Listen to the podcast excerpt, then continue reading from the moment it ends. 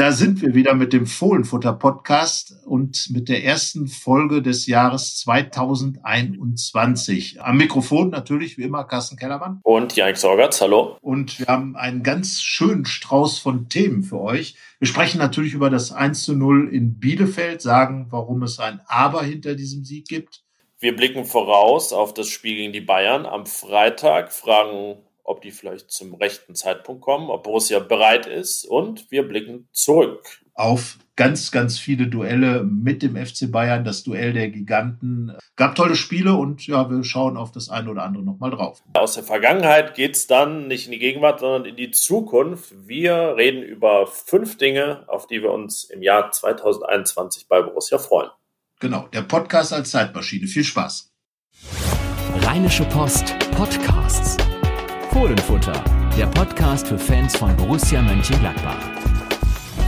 Ja, Carsten, dann wollen wir auch mal ins neue Jahr starten. Für dich hat es in Bielefeld begonnen, auf der Alm. Mit einem 1 zu 0 Auswärtssieg. Jetzt würde ich ja sagen, na, sonst gab es eigentlich immer ein 2 zu 0 da. Das war so das traditionelle Ergebnis. Das haben selbst die Insuas und Co. geschafft. Aber, naja, am Ende ein Sieg und ich würde sagen, den muss man dann wahrscheinlich so auch nehmen und hinnehmen. Genau, zumal es ja auch ein verdienter Sieg war, das äh, lässt sich nicht wegdiskutieren. 24 zu 7 Torschüsse und äh, eigentlich war auch über die gesamte Spielzeit Borussia die absolut überlegene Mannschaft, hat, hat eigentlich auch gut gespielt, aber es fehlten einfach diese Tore.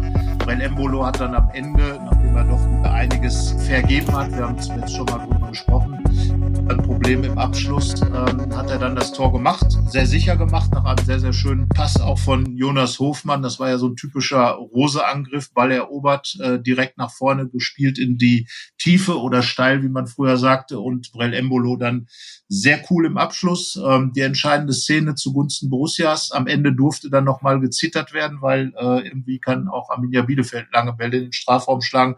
Und das war eben unnötig. Wenn da noch der Ausgleich gefallen wäre, dann hätte man mit Sicherheit Feurio gerufen in Gladbach. Denn das hätte. Ja, ich sah ihn auch eigentlich schon fallen. Es war genau die Konstellation wie in all den Spielen, die wir jetzt über Wochen und Monate durchgekaut haben.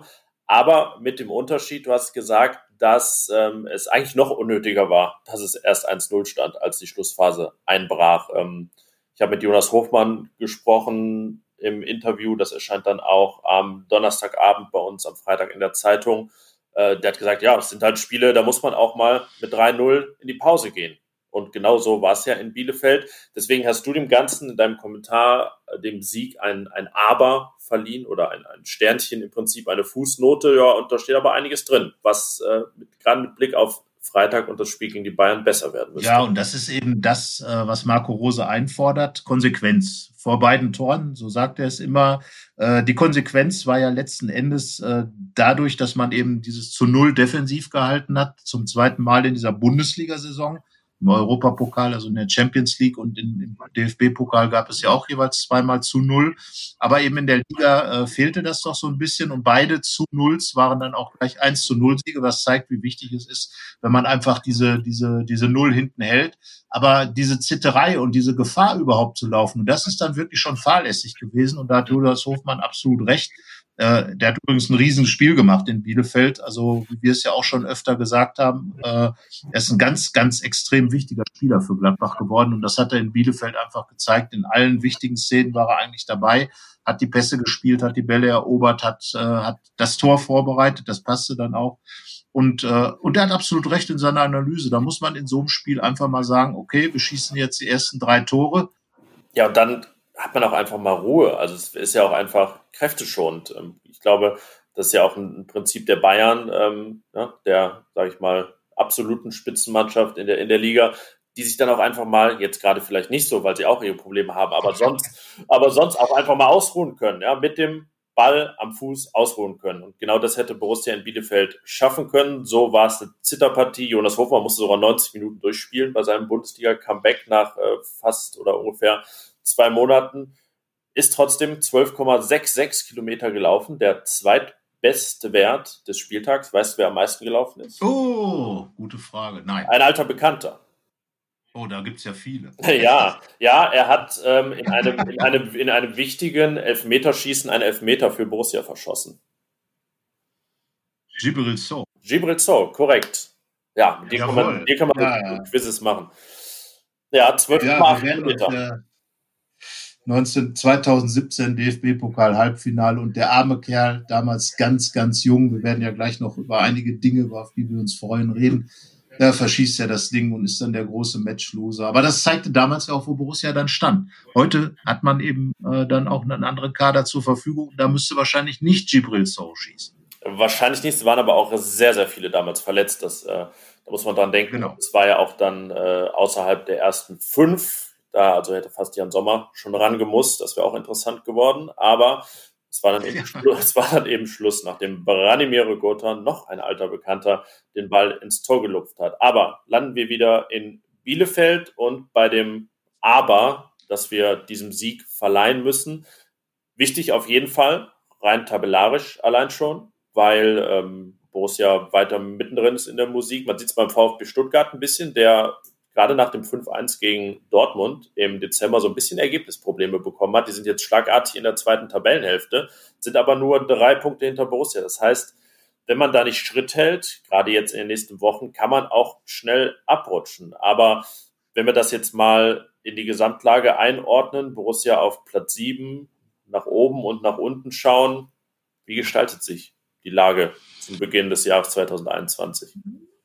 Ja, also eigentlich genau wie du es gesagt hast. Borussia und das, was auch Matthias Ginter vergangene Woche bei uns im Interview gesagt hat, äh, Borussia ist am Scheideweg. Äh, er hat das vor dem Bielefeld-Spiel gesagt. Die Punkte, die dort geholt wurden, waren also eminent wichtig. Äh, Gerade auch, wenn man äh, sich vor Augen führt, dass ja immer noch die, äh, die Hinrunde der Saison läuft. Borussia ist mit, mit 18 nach 13, 18 Punkten nach 13 Spielen ins, äh, in die Pause gegangen, hat jetzt drei Punkte dazugeholt, hat ja jetzt noch die Option, bis auf 30 Punkte zu kommen oder sich an die 30 Punkte heranzupirschen und wäre dann ja wieder in diesem Schnitt, wo wir sagen, ab 27 spielst du wirklich um die Champions League mit hat noch äh, zwei Heimspiele, eins gegen die Bayern, eins gegen Bremen, dann das Auswärtsspiel beim Aufsteiger Stuttgart. Kann man jetzt drüber diskutieren, äh, wie angenehm das ist, zumal es ja auch der nächste DFB-Pokalgegner ist. Ähm, aber insgesamt besteht halt noch die Möglichkeit, die Hinrunde so zu gestalten, dass man sagt, ja, Borussia ist auf Kurs und, und das ist der Zustand. Aber hätte man eben in Bielefeld noch diesen Ausgleich bekommen, dann wäre das ja sportlich, hätte dann die Gefahr bestanden, abzurutschen in die zweite Tabellenhälfte, zum einen, zum anderen wäre das natürlich unfassbarer Schlag ins Gesicht gewesen und äh, psychologisch gesehen ganz katastrophal. Und an diesem Punkt ist Gladbach eben. Man kann sich eigentlich nicht viel erlauben und man hat natürlich dieses Problem, vor allem weil man zu Hause bisher nicht gut gespielt hat und äh, darauf ähm, äh, wurde ja auch äh, in unserer Kolumne von Berti Vogts hingewiesen, dass man einfach zu Hause viel konkreter werden muss in der Rückrunde. Ja, und jetzt gibt es das nächste Heimspiel gegen die Bayern im leeren Borussia Park, wo ich mir manchmal so denke, ah, ist es nicht sogar demotivierender, so ein Spiel dann im leeren Stadion, also im eigenen leeren Stadion zu spielen als im anderen. Aber ja, die Diskussion, die wird uns in den nächsten Monaten, also ein Thema, auf das wir uns nicht freuen, die wird uns aber weiterhin begleiten. Ich finde es auch ganz interessant, wenn wir nochmal die Lage einordnen, was da jetzt noch für Duelle an den nächsten Bundesligaspieltagen anstehen. Da ist jetzt nicht nur Gladbach gegen Bayern. Nächsten Spieltag haben wir Union gegen Wolfsburg, das Überraschungsteam gegen das, ja, auch ein bisschen Überraschungsteam, weil Wolfsburg da ähm, sogar echt so auf Champions League Kurs gerade ist, ähm, hat aber auch zwei Spiele verloren. Zuletzt dann Leipzig gegen Dortmund, auch nächsten Spieltag. Am 16. Spieltag haben wir dann Union gegen Leverkusen, die duellieren sich auch noch untereinander, haben Wolfsburg gegen Leipzig, das angesprochene Duell Stuttgart gegen Gladbach und am letzten Hinrundenspieltag noch Leverkusen gegen Dortmund und Leipzig gegen Union. Also von den ersten sieben und dem erweiterten Kreis da noch viele, viele direkte Duelle. Und ähm, ja, wer da irgendwie mal so ins Rollen kommt, der kann echt gut aufholen. Hat man jetzt auch gesehen, Leverkusen hat jetzt auch ne, vor der Pause gegen Bayern verloren, in Frankfurt verloren. Schon ist es dahin mit Tabellenführung und so weiter. Und Borussia hat den Rückstand auch auf sieben Punkte verkürzt. Ein ja, angenehmer Nebeneffekt dieses Siegs in Bielefeld. Ja, und das ist eben genau die Situation. Es gibt ja viele Gladbach-Fans, äh, die zum Fatalismus neigen, äh, aus guten historischen Gründen sicherlich auch. Aber ich würde tatsächlich sagen, dass diese Situation der Gladbacher äh, tatsächlich im Moment der Scheideweg ist. Ähm, Matthias Ginter hat gesagt, Scheideweg, gute Saison oder nicht so gute Saison. Man redet ja dann auch auf einem hohen Niveau nicht gut, äh, ähm, dass man dann eben nicht in, um die Europaplätze, die Champions League Plätze mitspielt. Aber wenn es eben darum geht, und das ist das formulierte Ziel, da muss jetzt halt noch ein bisschen Punktefutter äh, kommen. Und man hat ja in der vergangenen Saison gesehen, als Gladbach in der Position war, wie Leverkusen es jetzt war, ähm, äh, als das Jahr begann und äh, Leverkusen dann Step für Step aufgeholt hat. Warum soll Gladbach das nicht machen? Wenn man jetzt wirklich zu Hause mal ein bisschen stabiler wird, und da rede ich nicht unbedingt über das Spiel gegen Bayern, aber dann eben voll Werder Bremen. Solche Spiele, die in der Hinrunde nicht gewonnen wurden, muss man jetzt einfach gewinnen. Und äh, also ich sehe Gladbachs Ziel, und, und auch das hat Berti Fuchs völlig zu Recht gesagt. Er hat gesagt, natürlich sind die noch dabei und können immer noch Dritter werden. Und ich bleibe auch dabei, das ist in der, in der, in der Mannschaft drin bleibe ich auch dabei und sage, ähm, wenn Gladbach jetzt wirklich diese Punkte noch macht, aus den letzten drei Spielen, Bielefeld Job getan. Und äh, dann kann man da einfach sagen, da ist noch alles drin und das, das ist eine ganz spannende Geschichte. Es ist so ein Gladbacher Ding, immer nur darauf hinzuweisen, dass man auch zehn Punkte verspielen kann, aber man darf ja auch zehn Punkte aufholen. Das geht auch. ist auch möglich. Genau. Also das ist ja das, was du meinst, dass dann der Leverkusen quasi schon abgeschenkt wurde, weil ähm, die zehn Punkte weg waren. Jetzt sind sieben. Man hat ein direktes Duell. Ich habe die ganzen Duelle angesprochen, die da jetzt kommen. Also ja, wenn man da ähm, alles in die eigene Richtung zieht, dann kann der Abstand auch ganz schnell weg sein. So, zwölf Punkte. Genau Zwölf Punkte sind es auf den FC Bayern. Das sind äh, jetzt schon mehr als zehn. Das glaube ich aber auch nicht das primäre Ziel, das jetzt zu verkürzen mit einem Sieg am Freitag.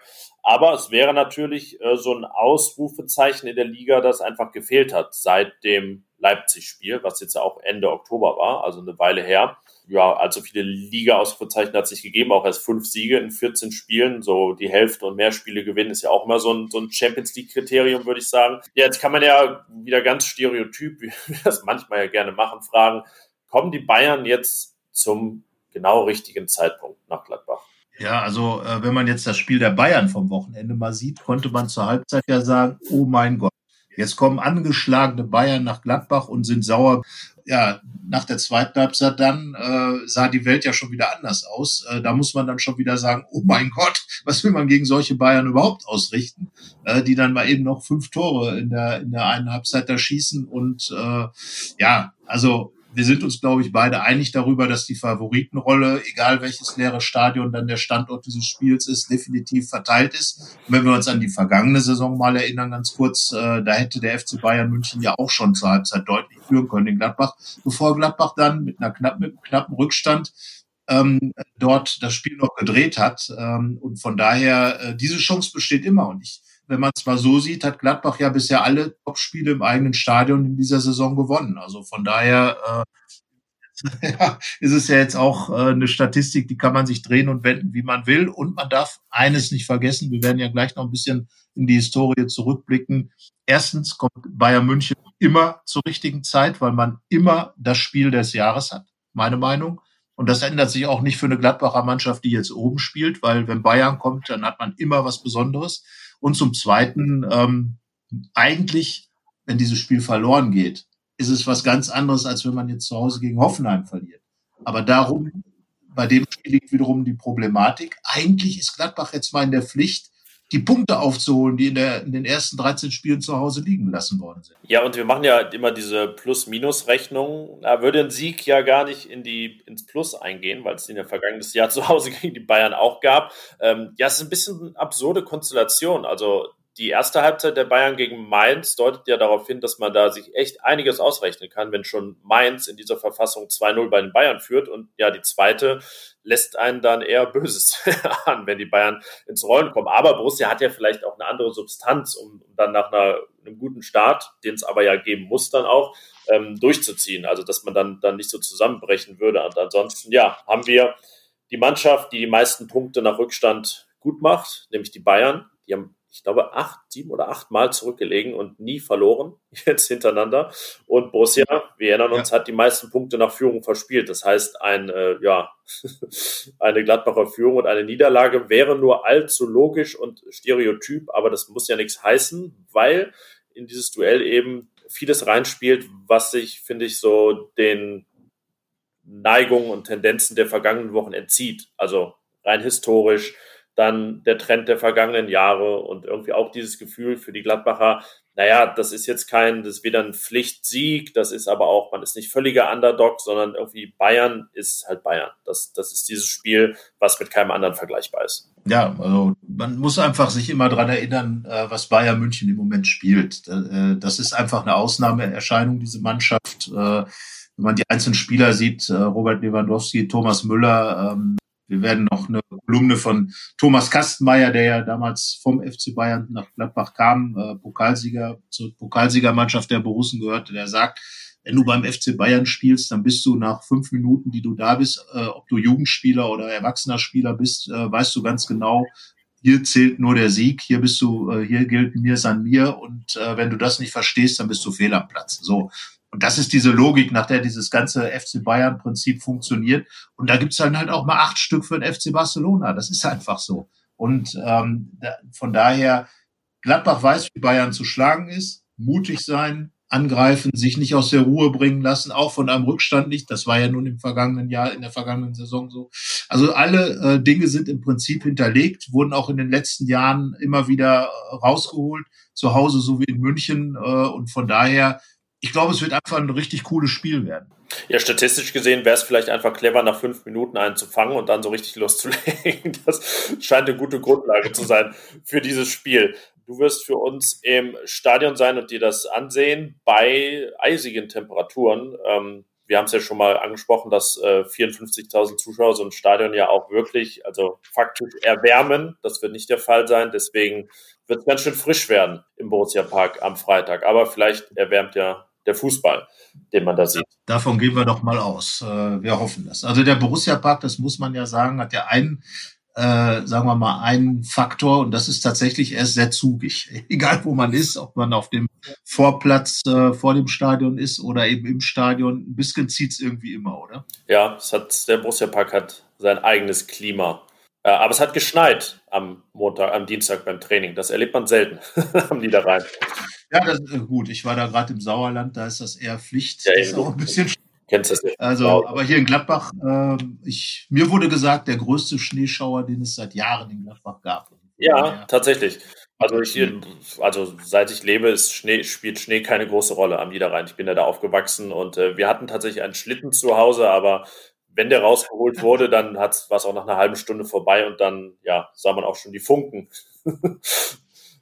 Ja, mit Rollen vielleicht. Ja, das wäre eine Lösung gewesen, genau. Aber so weit war es damals noch nicht. Wenn wir schon über Kindheit, Nostalgie und was auch immer reden, dann lass uns äh, weg vom Schnee und rein in das, was das Duell Bayern gegen Gladbach, Gladbach gegen Bayern ausgemacht hat. Wir kommen ja altersmäßig da aus verschiedenen Richtungen. Du hast ähm, Zeiten erlebt, wo es äh, natürlich auch so war, dass Gladbach die Bayern in den direkten Duellen geärgert hat. Aber in deiner Kindheit und Jugend gab es nie Siege in München. So ist es, ja, je nachdem, wie man Jugend definiert. Aber äh, tatsächlich den ersten 1995, da war ich dann Mitte 20. Ähm, dieses, dieses 2 zu 1 damals äh, im Auto gehört, beim Familienfest äh, draußen gesessen und ungläubig gehört und eigentlich auch davon ausgegangen, dass irgendwie nach dem Anschlusstreffer äh, dort auch noch das 2 zu 2 fällt, aber es ist dann dabei geblieben, der erste Sieg. Ähm, und vorher, wenn man sich so mal, ich, es gibt ja ein schönes Buch tatsächlich über das Duell der Giganten, geschrieben von Holger Jenrich, und das beschäftigt sich mit 30 Jahre Gladbach gegen Bayern. Und äh, das endet dann tatsächlich auch, äh, ich will mal gucken, bevor ich was Falsches sage, ja, mit dem DFB-Pokal 1987 äh, gab es auch ein paar Duelle. Aber das letzte Bundesligaspiel, über das da dann geschrieben wird, ist tatsächlich äh, der 2 zu 1 Sieg damals am 14. Oktober 1995, einen Tag nach meinem Geburtstag. Danke dafür. War das das Familienfest auch? Ja, nee, das, äh, das war eher nicht zu meinen Ehren. Das also, okay. Das war, nee, nee, die Familie äh, kommt nicht extra deswegen zusammen. Damals war es auch so. Aber ähm, wenn man dann so dieses Buch durchschaut, äh, ist auf jeden Fall, wenn man, ich weiß gar nicht, ob es noch zu haben ist, ähm, aber auf jeden Fall immer ein schönes Schwelgen in Nostalgie. Und wenn man sich dann mal so die 80er Jahre anguckt, Saison 1983, äh, 82, 83, 00 im, in Gladbach auf dem Bökelberg, äh, dann 83, 84, ein 3 zu 0 Sieg der Gladbacher, zwei Tore von Frank Mill, und äh, eines von, jetzt muss ich hier noch mal ein bisschen gucken, wo bin ich denn hier? Ach so, ja, von Hans-Jörg Kriens, ja. der vor ja leider schon zu früh verstorben ist. Dann äh, in der Saison 84, 85 dieses äh, erste Fernsehspiel äh, live übertragene Bundesligaspiel im Fernsehen, dieses ja. 13. Ich weiß gar nicht, da gab es so Spitzfindigkeiten im, Haupt, im Hauptprogramm oder was? Also es war auf jeden Fall in der ARD, ne? Damals. Genau, es war, genau. Und da war das eben eine Premiere. 3 zu 2 Sieg für die Gladbacher. Äh, auch da Frank Mill getroffen, äh, Uli Borowka und Michael Fronzek äh, noch ein Tor gemacht. Der Blutjunge, Michael Fronzek. Ja, der Blutjunge. Und ja, mit Haaren, mit Haaren. So, ganz schön. Er hatte auf jeden Fall noch einen Popperschnitt, wie man ja. damals zusammenlegte. Das ist ja dann, hat sich dann irgendwann, ja, oder dann äh, die Saison drauf. Gladbach gewinnt 4 zu 2 zu Hause äh, gegen die Bayern 1985. Kriens, Kriens ähm, und Schorsch Dresen und Uwe Rahn haben da getroffen. Also und, und dann eben in der Saison danach an das Spiel kann man sich gut erinnern, weil das war so das Spiel, da habe ich zuletzt mit Uwe Rahn noch ausführlicher drüber gesprochen. Äh, 2-0 für Gladbach, er schießt beide Tore und das war das erste Heim äh, Zurückkommen von Jupp Heynckes auf den Böckel nach seinem Wechsel zu Bayern und, und Uwe Rahn war ja sozusagen sein Lieblingsschüler und das ist dann hier auch entsprechend äh, äh überschrieben äh, in dem von Holger Jendrich, Penela kontra, kontra Pauker ähm, und Rahn macht dann Wahnsinns Kopfballtor. Das sind ja Sachen, die sieht man ja heute gar nicht mehr so. Rahn war ja ein ganz, ganz starker Kopfballspieler, äh, halbhohe Flank und der fliegt dann, das Bild ist ja auch zu sehen in dem Buch, fliegt dann da rein und ballert äh, mit dem Kopf den Ball dann oben in den Winkel, also ein richtiger Flugkopfball. Ich weiß gar nicht, wann hat man zuletzt einen Flugkopfball gesehen? Keine Ahnung, ich kann Boah. mich nicht dran erinnern. Also, also Jürgen, ja, Jürgen, Jürgen Klinsmann ist ja früher gerne mal auch so genau, abgetaucht. Genau. Ähm, Vielleicht ja, braucht es dazu die 80er Jahre Mathe, wer weiß. Ja, genau. Äh, wenn man da mal so durchguckt, ähm, dann äh, auch das Jahr danach, 1989, Gladbach gewinnt 2 zu 1 äh, gegen die Bayern. Also wirklich eine richtig gute Heimserie in den 80er Jahren. War ja ohnehin äh, ein Jahrzehnt, in dem Gladbach eigentlich noch richtig, richtig gut dabei war. Aber die Bayern kamen sehr, sehr ungern zum Bökelberg und haben eigentlich in jeder Konstellation ähm, dort äh, dann auch verloren. Und von daher, ja, also ich würde mal sagen, es ist, äh, man, wenn man da in die Vergangenheit reinschaut, auf die 80er guckt, da waren ein paar richtig große Spiele dabei auf dem Bökelberg und äh, das war ja auch die Zeit dann, wie gesagt, Heinkes ging rüber, dann die Geschichte mit Lothar Matthäus 84, da war ja Gladbach, äh, das war, da war Bayern ja wirklich das ganz große Hassobjekt der Gladbach-Fans, äh, die holen uns alle Spieler weg. Lothar Matthäus äh, äh, hat dann da noch diesen Elfmeter verschossen im DFB-Pokalfinale gegen die Bayern. Also die 80er haben da ja, was diese sage ich mal, Konstellation angeht, das so richtig geschürt. Ja, man muss sagen, da haben sich die Wogen ja auch über die Jahrzehnte geglättet. Ne? Ich erinnere mich sehr gut an das äh, rein deutsche Champions League-Finale 2013, Bayern gegen Dortmund. Da haben ja ich würde sagen, die, mindestens die Mehrheit, wenn nicht sogar die große Mehrheit der Gladbach-Fans den Bayern die Daumen gedrückt, weil man ähm, erstmal nicht so gut auf den BVB zu sprechen ist, aufgrund ähnlicher Geschichten, die holen uns die Spieler weg und so weiter. Und ja. äh, weil man einfach dann auch Jupp Heynckes die Daumen gedrückt hat, der dann ja ähm, im Spätherbst seiner Karriere da das äh, Triple gewonnen hat mit den Bayern. Ja, und deswegen würde ich sagen, also ein Hassobjekt sind die Bayern nicht mehr unbedingt. Irgendwie jetzt äh, hat man ja, klar, auch wenn Max Eberls Bayern-Sozialisierung, jetzt ähm, ist Bayer, er war der in der Jugend, aber natürlich jetzt nicht so präsent äh, bei, den, bei den Profis, aber man hat da ja so ein bisschen Bayern, man hat dessen gutes Verhältnis zu Uli Hoeneß und so, also man kann, viele Leute haben sicherlich auf jeden Fall was gegen den FC Bayern, aber ein, ein reines Hassobjekt ist ja gewiss nicht mehr in Gladbach. Nein, also ich glaube, da ist äh, Borussia Dortmund, glaube ich, in der Freundschaftsliste doch ein wenig nach vorne gerückt. Feindliche Gunst. ich glaube, es liegt aber auch einfach daran, weil, äh, weil inzwischen wirklich gesehen wird, was, was da in München einfach passiert ist über die letzten 50 Jahre. Äh, man ist gemeinsam 65 in die Bundesliga aufgestiegen und Bayern München ist einfach ein, ein äh, Weltclub geworden. Das muss man sagen. Natürlich auch mit den Rahmenbedingungen, mit dem Olympiastadion, mit der Allianz Arena später. München als, als Standort natürlich auch ganz andere Möglichkeiten als, als das äh, kleine München-Gladbach am Niederrhein.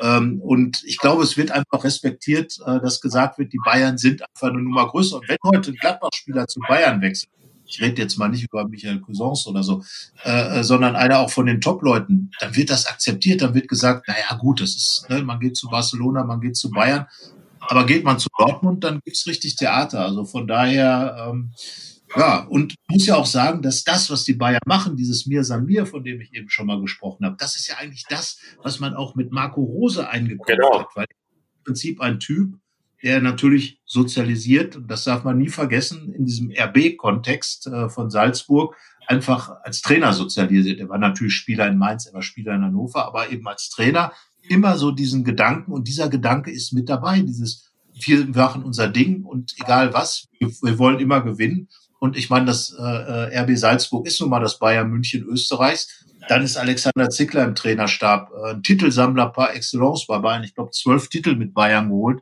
und ähm, alles erlebt, Champions League Finale. Wir werden auch dazu noch eine kleine Geschichte drin haben über, über diese Person und das über diesen Typ Zickler, der einfach das verkörpert, was Bayern München ist, dieses, dieses Mir san mir. Und das ist ja das, was Gladbach auch als Unterschied noch mit dazu nehmen wollte. Eben das schöne Spiel, immer klasse, immer super. Aber auch ein Hennes Weißweiler war einer, der immer gesagt hat, hey, Leute, wir wollen gewinnen. Und wenn nicht gewonnen wurde, hat er mit keinem mehr gesprochen, wochenlang. Das war dann da die Strafe dafür. Aber das ist ja das, das, was Bayern München macht, ist für Gladbach schon so ein bisschen vorbildlich. Und in der Champions League hat man jetzt ja auch mal den Bayern-Dusel ein bisschen kennengelernt. Das ist ja auch ein genau. Element, das noch dazugehört. Hat man auch im Heimspiel letzte Saison kennengelernt. Ich erinnere mich da an die Parade von Jan Sommer mit dem Mittelfinger, der gerade noch den Ball auffällt, also der drin gewesen wäre. Ja, also ist das auch eine Note und unterm Strich, denke ich, steht auf jeden Fall ein Duell, das, auf das man sich richtig freuen kann. Ein echtes Highlight zum Start ins Heimjahr 2021. Und äh, wir wollen im letzten Block dieses Podcasts noch über Dinge reden, auf die wir uns im Jahr 2021 freuen. Weil es so eine schöne Zahl ist, haben wir wieder fünf aufgeschrieben und äh, über allem steht, dass wir uns einfach auf viel, viel Fußball freuen, denn wir rechnen mit, hoffen auf, naja, je nachdem, wie man es ausdrückt, noch auf 25 Gladbach-Spiele bis zum Saisonende. Minimum, würde ich sogar sagen. Minimum. denn äh, wir rechnen mal die noch ausstehenden 20 Bundesligaspiele plus zwei in der Champions League sind 22 und dann hört alle zu, liebe Leute, drei im DFB-Pokal, denn wir sagen, Gladbach kommt ins Halbfinale, aber damit wären wir bei 25. Ja, dann lass das doch als ersten Punkt nehmen. Also wir freuen uns sehr auf das, was noch kommt und kommen kann in der Pokalsaison, die ja irgendwie jetzt so richtig dann anfängt mit dem Stuttgart-Spiel. Zwei absolute Pflichtaufgaben in den ersten Runden gegen Viertligisten, jetzt das Duell in Stuttgart. Und wenn man sich so die Auslosung anschaut, boah, könnte das ja ein heftiges Viertelfinale sein. Also da sind hier womöglich dann die ersten sieben der Bundesliga noch drin, plus vielleicht der erste FC Köln. ähm, ja, das, äh, sage ich mal, so eine, also eine deutsche Champions League fast schon. eine, ja, aber ich meine, das, das macht's doch aus. Und, und äh, ich meine, wer den Pokal holen will, muss halt irgendwie doch jeden besiegen. Und äh, viele Gladbach-Fans, äh, einer hat dann direkt, also wirklich drei Sekunden nachdem dieses Los dann feststand, gepostet, das ist vorbei mit der Pokalsaison. Leute, ich meine, es ist immer noch ein Aufsteiger, zu dem Gladbach fährt und Gladbach wird in diesem Spiel als Favorit antreten. Natürlich, Stuttgart, wir haben da schon echt, echt üble Dinge erlebt äh, mit Gladbach in den vergangenen Jahren. Ich erinnere mich an das 0 zu 7, 0 zu 5, war auch nicht selten in den Jahren. Also, äh, ne, aber andererseits muss man sagen, na, mein Gott, da muss man eben in Stuttgart gewinnen, wenn man was holen will. Und das ist der kürzeste Weg zum Titel. Und, und solange es nicht Bayern München, Borussia Dortmund und RB Leipzig ist, wo man dann an, antreten muss, wie letzte Saison in Dortmund. Das, das sind halt, ne, jetzt hat man VfB Stuttgart, klar. Lange Reise, kommt einem nicht wirklich gelegen. Natürlich Bundesligist, auch noch ein unangenehmer Aufsteiger, der, der doch für Furore ein bisschen sorgt. 5-1 in Dortmund gewonnen hat, du hast es schon erwähnt. Aber trotzdem, hinfahren, gewinnen, ich erinnere an Marco Rose, wir wollen Fußballspiele gewinnen. Ja, mach es. Und dann nochmal, und dann ist man im Halbfinale und dann guckt man, ich meine, wäre dann, ich glaube, es ist das fünfte Mal im 21. Jahrhundert, dass Gladbach dann im Halbfinale stehen würde. Was 2001, 4, 12, 17, ja. So, und aller guten Dinge sind doch fünf, darum wählen wir auch immer unsere genau. Von daher äh, freuen wir uns mal drauf und äh, wir buchen noch kein Hotelzimmer in Berlin. Wir wissen ja auch nein, das hat noch nie jemand gemacht. Das hat noch niemand gemacht. Nein, nein, nein, nein. Ich weiß nur, ich weiß nur, dass viele äh, die Buchung stornieren mussten, aber die haben trotzdem nichts gebucht. Ja, genau, das war, war ein Versehen. Aber ich glaube nicht, dass wir den Druck zu groß machen, wenn wir sagen, wir freuen uns einfach mal und wir wollen ja auch nur einfach sagen, schön wär's, Pokal-Halbfinale, egal wo und Hauptsache Gladbach ist dabei und das sind ja immer einfach tolle Spiele und ja, wir freuen uns. Ja, genau also wenn es genau 25 Spiele werden, steht ja auch fest, dass es ein Aus im Pokal-Halbfinale gibt. Deswegen müsste man eigentlich schon hoffen, dass es 26 werden, weil sonst gibt es das nächste Halbfinaltrauma. Denn ein anderes Weiterkommen, damit sind wir bei Punkt 2, würde ja zwei weitere Spiele bescheren, nämlich in der Champions League. Da steht das Achtelfinale genau. an gegen Manchester City und ähm, auch da klingen die Borussen sehr ambitioniert. Die Hürde ist natürlich ungleich höher als die gegen den VfB Stuttgart. Aber wenn man schon mal dabei ist, glaube ich, ist man nicht zum reinen Staunen und Genießen da. Nein, und äh, es gab ja mal eine Halbzeit in Manchester, äh, in der Etihad Arena, in der Gladbach Manchester richtig gut im Griff hatte. 2 zu 1 geführt hat. Julian Korb schoss damals ein äh, Tor äh, unter anderem. Und ähm, ja, dann gab es dann in der Schlussphase, in den letzten zehn Minuten ist Gladbach, dann war die Zeit unter anderem Schubert als Trainer, aber ein Riesenspiel gemacht bis zur 80. Minute. Dann gab es dann noch die drei Tore äh, aufgrund der individuellen Qualität Manchesters. Aber schaut man sich dann diese Halbzeit vielleicht nochmal an, dann sieht man, wie gehe ich, wie gehe ich so ein Spiel an. Und also von daher äh, sage ich mal, halte ich sogar das Los Manchester vom Sportlichen her für eins der machbareren. Weil ähm, ich glaube einfach, dass der, die Art und Weise, wie Gladbach spielt, wir haben auch schon drüber gesprochen hier im Podcast, Manchester Mannschaften wie Manchester, Pep Guardiola Mannschaften nicht liegt. Definitiv nicht. Ja, das haben wir ja gegen den FC Bayern gesehen, als Pep Guardiola da noch Trainer war. Genau. Also von daher, man kann sich darauf freuen. Ich meine, auch da, das, das muss man einfach immer wieder sagen, Manchester, Gladbach war schon zweimal da, großartige Stadt, äh, Musik, Fußball ganz dominant. Dort ist der Sitz des britischen Fußballmuseums. Äh, die beiden Clubs, Manchester United, Manchester City, sind wirklich, auch wenn United im Moment nicht ganz so erfolgreich ist, aber einfach Gigantenclubs äh, in, in der Fußballwelt. Äh, die Stadt selber so, so dieses typisch nordenglische äh, äh, nicht, nicht total schnieke rausgeputzt, sondern sehr bodenständig und, und irgendwie ehrlich. Und äh, wie gesagt, die 80er Jahre Musik, die Wiege der 80er Jahre Musik, kann man fast sagen. Also was da alles zusammenkommt, ähm, da haben die Fans auch richtig Spaß gehabt, klar, großartige Pubs. Ähm, ja, die Wiege, die Wiege unserer beiden Musikgeschmäcker da. Bei dir mit The Smith, bei mir mit Oasis, also ganz viel von dem, was genau. ich höre, berufen sich alle auf Oasis und bei dir sind es dann The Smith. Also ähm, ja, auch das noch dazu. Genau. Also das sind einfach Dinge und da kriegt man ja schon Gänsehaut. Und wenn man dann da ins Stadion reinkommt und dann eine Songzeile Zeile von den Smith dort äh, angeschlagen ist und die kann sich Gladbach tatsächlich auch als Vorbild für dieses Spiel, diese Spiele gegen Manchester nehmen. There is a light, never goes out, also ein Licht, das niemals ausgeht. Man fährt sicher nicht dahin und äh, äh hat überhaupt gar keine Chance. Um sich die Lampen ausschießen zu lassen, ja. ja ohne genau, ohne einen vor die Lampe zu kriegen. Aber ähm, ja, damit sind wir im Prinzip genau auch in dem Themenkomplex, äh, das Licht, das niemals ausgeht, was die Bundesliga angeht. Äh, denn ich freue mich tatsächlich auf eine Aufholjagd der Gladbacher. Ja, da steht einiges bevor. Wir haben es ja schon sehr ermutigend eruiert äh, in dieser Folge es sind halt auch noch 20 Spiele. Das ist noch so viel vor uns. Also jetzt sind 14 um. Das äh, ist tatsächlich, letztes Mal war das Bayern-Heimspiel am 14. Spieltag. So müsste es gewesen sein. Genau. Also ne, alles, was letzte Saison noch nach diesem Heimsieg gegen Bayern kam, folgt jetzt noch. 20 Spiele. Hoffentlich nicht unterbrochen von so einer langen Pause, wie das vergangene Saison der Fall war. Ja, aber einfach noch ganz viel Fußball. Allein jetzt im Januar die ganzen Spiele. Das ist eine englische Woche, dann ist die Hinrunde um, dann geht's schon gegen Borussia Dortmund, dann ähm, geht's nach äh, zu Union Berlin, was ja dann auch ein unverhofftes, unerwartetes Topspiel ist. Ähm, ja, also ganz viel Fußball, noch viel vor in der Bundesliga und vielleicht mal eine Gladbacher Mannschaft, die sich dann, wie ich es gesagt habe, daran erinnert, dass man nicht nur Vorsprünge verspielen kann, sondern auch Rückstände aufholen. Ja, und das sind ja Dinge, die man tatsächlich auch äh, in der Zeit mit Marco Rose schon des Öfteren bewiesen hat, gerade in der vergangenen Saison. Wir denken da auch an die, an die Europa League, äh, wo man ja auch was gedreht hat. Und, und äh, ich glaube, dass, dass da einfach was drin ist ähm, in der Gladbacher Mannschaft, mehr als sie bisher gezeigt hat. Und äh, ja, Vergangene Saison war Gladbach halt die Mannschaft, die gejagt wurde. Da hat Leverkusen sich dann richtig rangemacht. Und äh, jetzt kann es ja umgekehrt sein. Jetzt war Leverkusen eben vorweg, hatte, glaube ich, sogar einen ähnlichen Rückstand auf äh, Gladbach wie jetzt Gladbach Leverkusen.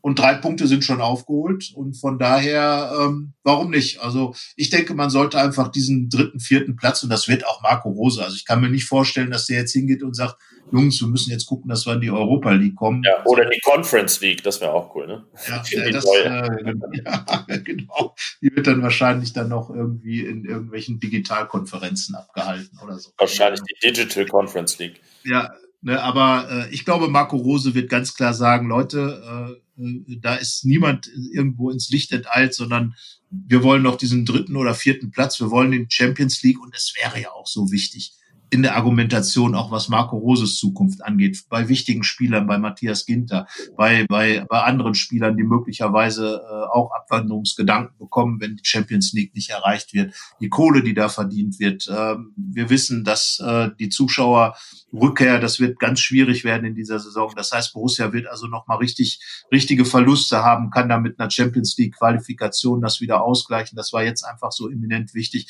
Also es gibt so viele Faktoren, wo, wo es einfach sich auch lohnt, so eine Aufholjagd richtig äh, hinzumachen. Um, ja, und Gladbach hat's drauf. Das muss ich einfach sagen. Ja, und Punkt vier ist einer, von dem man gar nicht weiß, ob er nicht vielleicht schon begonnen hat. Eigentlich hat er wahrscheinlich mit dem Beginn der Saison schon begonnen. Und das ist äh, einfach die Transfer- und Kaderplanung für die neue Saison. Das könnte spannend werden wie selten, vielleicht sogar wie nie, weil einfach so viel reinspielt. Also einmal dieser Fluktuationsstopp im vergangenen Sommer, damit hat sich ja gewisserweise personell was angestaut, gehen deswegen jetzt besonders viele oder schafft man es nochmal wieder viele zu halten. Ähm, trotzdem gibt es ja auch Aufgaben im Kader. Ich habe das ähm, aufgeschrieben diese Woche, dass ja, ja der Gladbacher Kader jetzt mal gar nicht so fohlenhaft daherkommt, was den Altersdurchschnitt angeht. Da gibt es doch viele Spieler um die 30, über 30. Patrick Herrmann, Christoph Kramer werden sogar nächsten Monat 30 und selbst die vermeintlichen Youngster, die sind dann 23 und 24. Das heißt, da irgendwelche Teenager, 20, 21-Jährige spielen sogar gar keine ähm, große Rolle in Gladbach. Ähm, ja, also da gibt es viele Aufgaben äh, unter noch nicht ganz klaren Vorzeichen, was ja auch das Finanzielle angeht. Auch da würde die Champions League da reinspielen. Also ja, kann ich nur sagen, was da so abseits des Platzes auf uns zukommt, da kann man sich drauf freuen.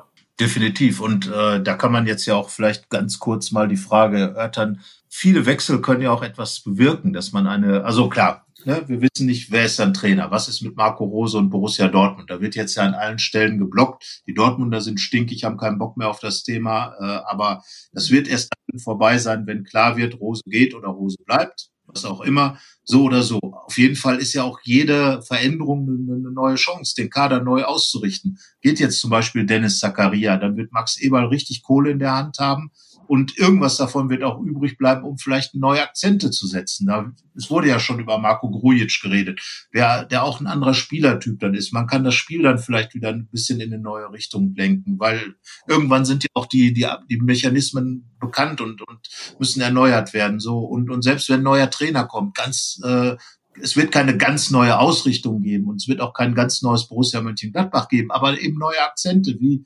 äh, eben diese, diese Geschichte Marco Rose bringt einfach diesen neuen äh, Bayern oder diesen Mir ist dann mir Touch vom Niederrhein mit rein und, und all diese Dinge. Also das ist ja die Spannung auch, die da drin liegt. Und, und auch da dieser Fatalismus vieler Gladbach-Fans, äh, wenn jetzt äh, das und das passiert, dann sind wir direkt wieder Zehnter. Also ich glaube, es hat sich doch oft gezeigt, dass es auch, wenn es vielleicht mal ein Jahr oder ein halbes Jahr gedauert hat, äh, dass einfach die Möglichkeiten so gut sind für Borussia Mönchengladbach, immer wieder was Neues nachzulegen und neue Akzente zu setzen. Und das finde ich spannend.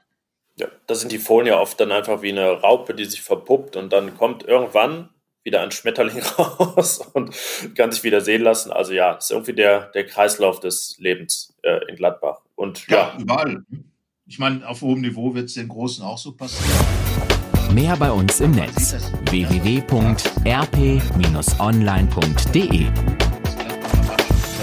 Gladbach hat eine richtig gestandene Mannschaft. Das ist das, warum ich sage, die Aufholjagd. Warum nicht? Warum nicht Pokalhalbfinale? Warum nicht vielleicht auch Manchester City besiegen? Aber Neuausrichtung, junge Spieler. Jetzt ist der Amerikaner Joe Skelly dazugekommen. Ähm, wer weiß, vielleicht ist das dann mal einer, der sich durchsetzt. Ähm, und, und mal wieder richtig von unten in die, in die Mannschaft reinstößt. Also von daher, ähm, wir wollen jetzt äh, hier auch keine rosaroten Bilder malen und keine Champagnerfarben für, äh, über alles gießen, aber ich glaube, dass Gladbach einfach eine sehr gute Basis hat, und auf der kann man dann immer wieder aufbauen. Und irgendwas zwischen Platz vier und acht ist, glaube ich, so das, wo Borussia Mönchengladbach auch äh, in den nächsten fünf Jahren immer wieder auftauchen wird. Äh, Tendenz vielleicht eher ein bisschen nach oben in Richtung Platz vier. Und das ist doch super, das ist doch spannend und da wird immer wieder äh, was drin sein. Und wir wollen ja auch Stoff für unseren Podcast haben, weil. Ja, genau. Nachher würden wir uns anschweigen, das wäre unvorstellbar. Ja, ist, glaube ich, auch kaum vorstellbar, wirklich. Deswegen, also, diesen Podcast, den könnt ihr natürlich äh, auf all unseren Kanälen hören, wie sonst auch immer. Und äh, Janik, du machst das immer so gut. Wenn die Leute, die Leute uns eine Mail schreiben ja. wollen, können sie das gerne tun. Fohlenfutter at rheinische-post.de ist momentan auch ein bisschen beliebter als Postkarten, weil wir im Homeoffice sind und deswegen nicht so oft in der Redaktion vorbeischauen. Also gerne eine E-Mail mit Feedback, Lob, Kritik in alle Richtungen, Anregungen, Wünschen oder vielleicht auch nur lieben Grüßen. Alles das bauen wir hier gerne ein in den Podcast. Meldet euch, wenn ihr Lust habt und ja, tragt ein bisschen was dazu bei, zu dem, was wir hier so veranstalten, jede Woche. Genau so. Sollen wir noch ganz schnell die Aufstellung eben mal äh, überlegen oder ist es dafür noch zu früh? Ich sag dir nur, Jan Sommer wird spielen. Ich glaube, die Abwehr auch weitgehend. Äh, spielt Benzebaini? Nee, ich glaube, das hat er noch nicht im so, Tank. Und, äh, Im Zentrum bin ich mir relativ sicher, Zakaria Kramer. Äh, äh, Zakaria Neuhaus, Entschuldigung, Zakaria Neuhaus, Kramer dann als Backup auf die Bank. Äh, vorne Lars Stindl für mich absolut gesetzt. Player, Embolo und Hofmann.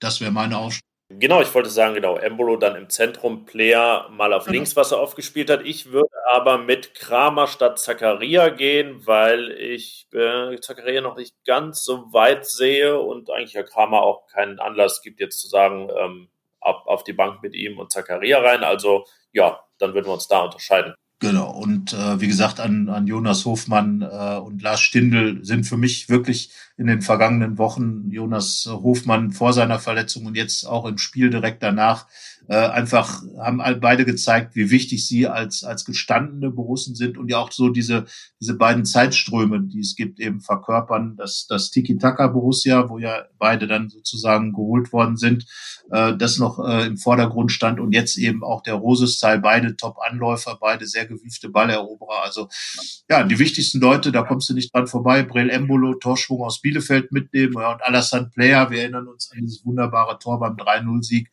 2018 in München, äh, einer der Bayern-Schrecke der vergangenen Jahre. Also ja, ich glaube, mit der Aufstellung kann man die Bayern schon ein bisschen ärgern. Benzebaini dann vielleicht von der Bank, äh, äh, der vergangene Saison beide Tore gegen die Bayern schoss, dann hat eine kleine Drohgebärde. Ja, also ähm, freuen wir uns einfach auf dieses Spiel. Äh, ich hoffe mal, dass es nicht ganz so kalt wird, ähm, aber gut, daran werde ich leider nichts ändern. Jetzt, jetzt war aber diese Aufstellung nicht der fünfte Punkt, auf den wir uns freuen. Einen haben wir noch. Das wäre die Europameisterschaft. Genau, die terminiert ist, das war sie letztes Jahr auch schon. Ja. Ähm, naja, man kann schon davon ausgehen, dass das hinhauen könnte und sollte, in welcher Form auch immer, obwohl jetzt gerade in der aktuellen Lage ich mir nicht ausmalen kann, wie das gehen soll, die dann die ganze Zeit immer durch ganz Europa zu fliegen. Ist ja eigentlich auch wurscht, wenn keine Zuschauer drin sind. Ja, ähm, ja aber warum freuen wir uns auf diese Europameisterschaft? Weil auch da ganz viel Borussia dabei sein wird. Definitiv. Also auf jeden Fall schon mal wahrscheinlich drei deutsche Nationalspieler. Also ich glaube schon, dass Ginter sowieso und auch Hofmann und Florian Neuhaus dabei sein werden. Natürlich die Schweizer, dann äh, Jan Sommer, Nico Elvedi, äh, Brel Embolo, Dennis Zakaria. Österreich ist dabei, das heißt also ähm, Stefan wird dabei sein, äh, wahrscheinlich noch äh, Valentino Lazaro. Also da wird Gladbach richtig fett. Vielleicht auch. Das kann auch noch klappen. Wer, wer, wer? Hannes Wolf, Hannes Wolf. Ja, stimmt, Hannes Wolf. Äh, da müsste allerdings sich ein bisschen strecken. Ja, aber das ist ja dann auch ein Ziel. Das äh, wäre dann Punkt 6, auf den wir freuen. Hannes Wolf, der sich streckt. Der sich streckt und die Bayern schreckt. Ein Abschluss. Herrlich, oder? Herrlich, Heiko, herrlich. Nein, jetzt haben wir, jetzt haben wir es wirklich alles abgehakt, oder? Jetzt sind wir am Ende und äh, freuen uns einfach auf dieses Spiel melden uns nächste Woche wieder in gewohnter Besetzung und dann natürlich, ja, mit den Antworten auf die Fragen, die wir gestellt haben bezüglich des Bayern-Spiels und dann schon den Blick auf das Spiel in Stuttgart. Genau so ist es. Also viel Spaß, ein sportverbundenes Vergnügen vor dem Fernseher äh, äh, beim Spiel gegen die Bayern und äh, mein Tipp äh, 2 zu 2. Mein Tipp 2 zu 1. Für? Ja, natürlich für die wenn ich das, wenn ich ja, dazu sage. Ich wollte es nur noch mal klarstellen. Wir sind also sehr optimistisch. Da werden jetzt einige denken, die Schönmaler, aber malen wir einfach mal schön. Neues Jahr, muss man ein bisschen positiv reingehen. Wir wollen Spaß am Fußball haben. Gladbach kann guten Fußball, freuen wir uns drauf. Und reden nächste Woche wieder drüber. Bis dahin, tschüss. Tschüss.